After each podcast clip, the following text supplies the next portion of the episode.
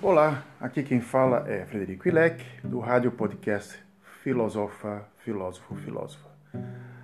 Vamos abordar hoje o seguinte tema, a histeria social.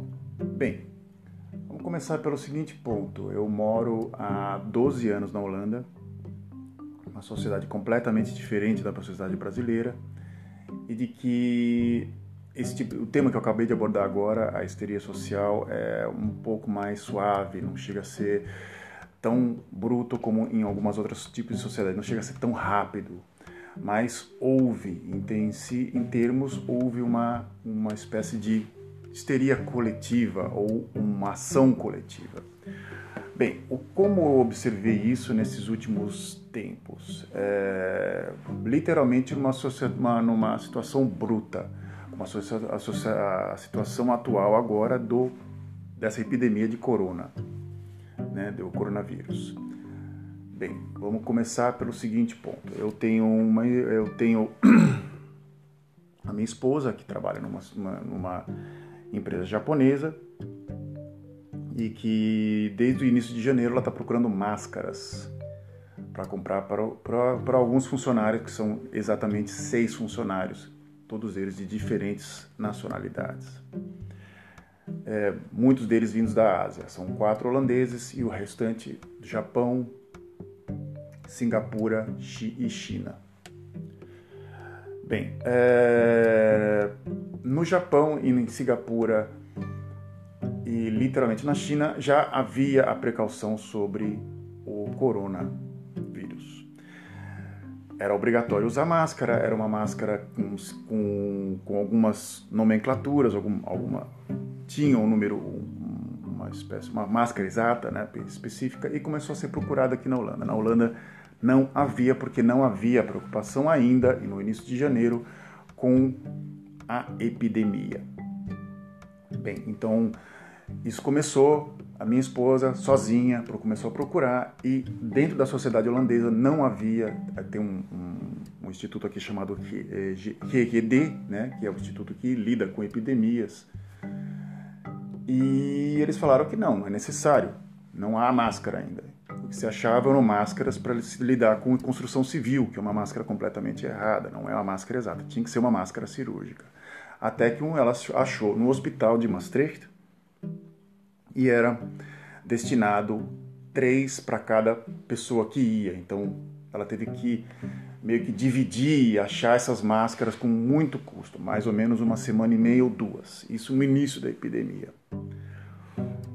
É, eu trabalho numa empresa que, no qual recebe uma empresa de imóveis, uma empresa bastante popular, com muita gente em larga escala, mais ou menos uma média de 4.500 pessoas ao dia, mínimo. E num pico de 7 mil a 8 mil pessoas circulam dentro do local, um lugar enorme.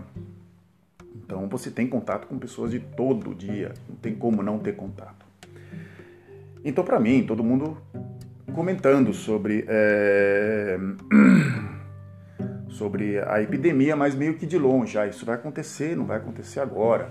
Ah, deixa para lá, isso não vai acontecer, não vai acontecer. Então, e fica o rádio ligado no, no trabalho, né, na, na, no ambiente inteiro fica um rádio ligado e toda hora vinha uma piadinha. Então, uma, uma hora que vinha um meme, ou outra hora via no rádio, né? Até o. Ah, agora vamos agora ao Corona News. E faziam piadas de vários aspectos e nada de isolamento social, nada de máscaras, nada de luva, nada de higiene, nada. Então a coisa continuava até exato o dia 17 de março, que foi o aviso oficial sendo que no dia 16 de março foi fechado na Bélgica, eu moro aqui perto da Bélgica, e a Bélgica tomou uma solução radical, fechou todos os bares, fechou todas as escolas, fechou todo o departamento público, todo mundo isolado dentro de casa.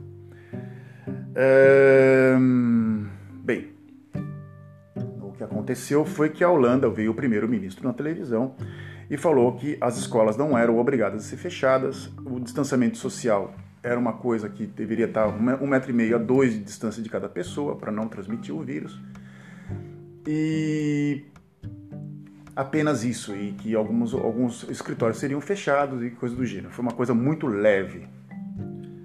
O que aconteceu foi uma espécie de histeria social. Todo mundo saiu fazendo compras nos mercados. Os mercados de repente terminou o estoque de várias coisas, principalmente papel higiênico.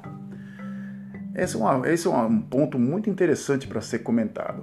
Porque, por que papel higiênico? É... Sim, é uma coisa básica. Realmente você precisa de papel higiênico, não tem como. Algumas pessoas falam assim, por que, que não usa jornal? Porque né, daria uma função um pouco mais nobre para alguns jornais que são uma porcaria. Alguns fizeram uma brincadeira, né? outros fizeram. Então, porque, faz de conta, eu tô, moro numa, numa vizinhança aqui e todo mundo sai, tipo, meu vizinho, o cara da casa ao lado, todo mundo sai comprando. Eu falo, eu não vou comprar papel higiênico porque eu não tenho necessidade, eu tenho já um estoque necessário X ou Y de tantos rolos de papel higiênico. Mas o meu vizinho sai e compra 20 pacotes, o outro sai 30. E de repente eu me sinto um pouco na desvantagem. E eu falo assim: não, pô, eu tenho que comprar papel higiênico.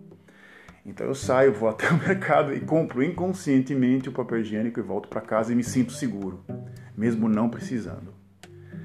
É, então, mais ou menos agora, pra, com essa base do, do papel higiênico, né, que é uma coisa até muito engraçada, é, a gente começa a traçar um, o que aconteceu no meu trabalho. No meu trabalho, algumas pessoas já eram distantes, não, não gostavam muito de ter contato com clientes, mesmo tendo passando muitas pessoas em volta, elas evitavam contato.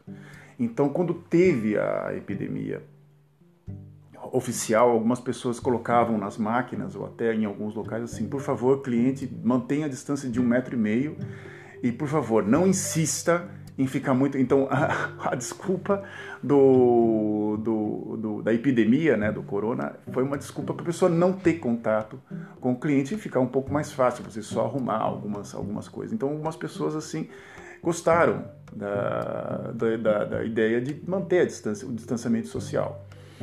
Outras pessoas acharam isso ruim.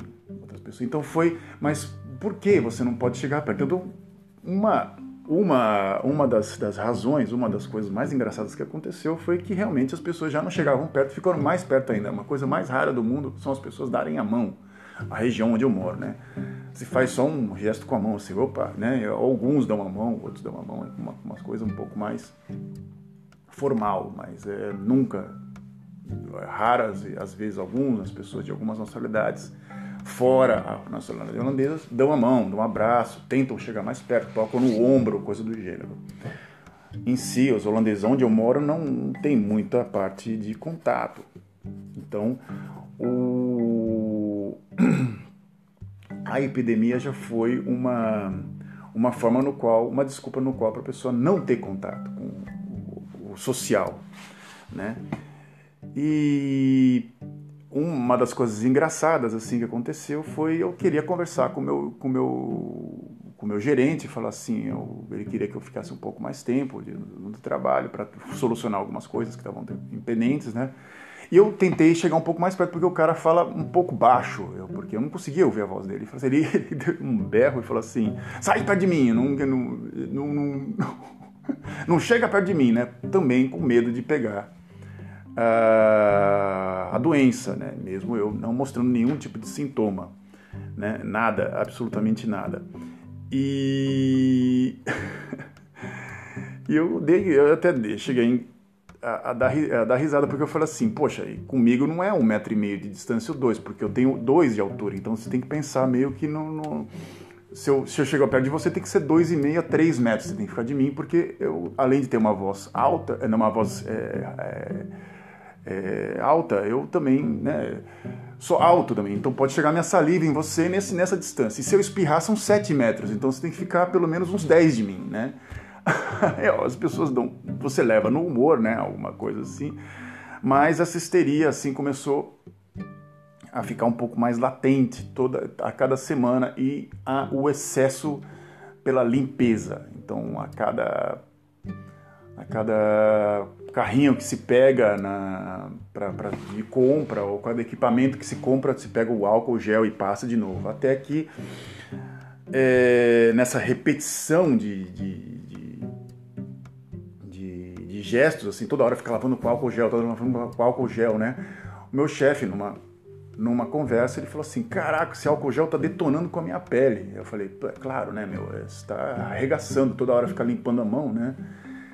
Eu falei assim: tem um, tem um creme na farmácia que você passa e a, a pele volta ao normal, isso não é nenhum drama, né? Falei: é só para você passar, é uma solução simples, mas a histeria é tão grande que a pessoa não consegue. A pessoa tem, acha que o ato repetitivo de ficar lavando toda a mão, hora a mão, é uma coisa que vai eliminar o vírus, sendo que antes já existia doenças infecciosas ou coisas que uma parte de higiene.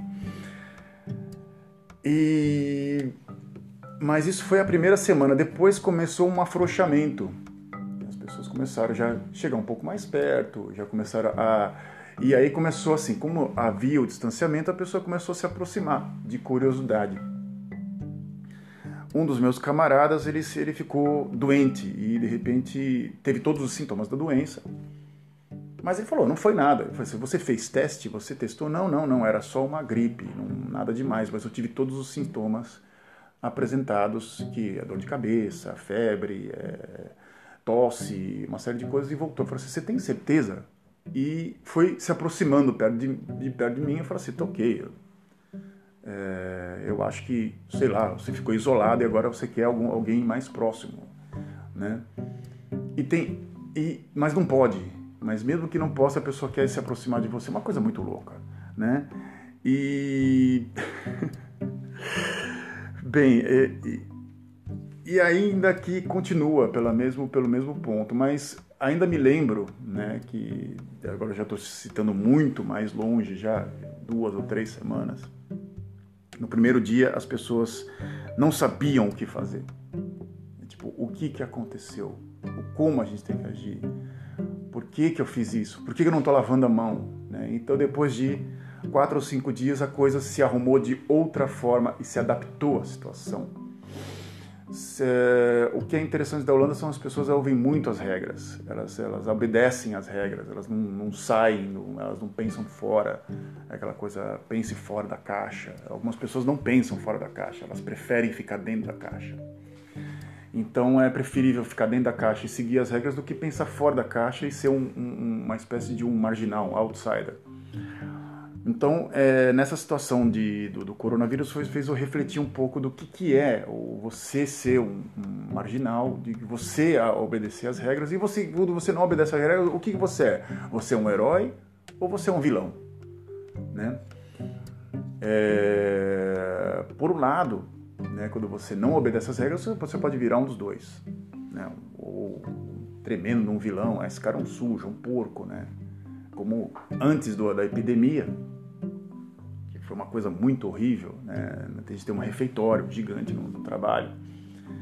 E um cara cortou o dedo com uma caixa de papelão. É um, um papelão, você sabe que cortar o dedo com papel é horrível, né? É, é, muito dolorido, é como se fosse uma navalha. Então o cara deu uma triscada no dedo com papelão e ele botou uma espécie de um esparadrapo, assim.